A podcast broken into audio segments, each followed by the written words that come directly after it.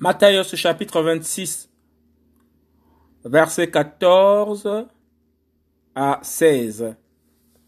La trahison de Yehuda, Iscariote, Judas. Verset 14.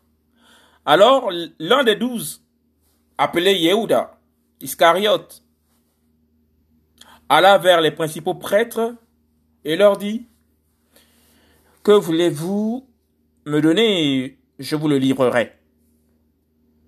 Et ils lui comptèrent trente pièces d'argent.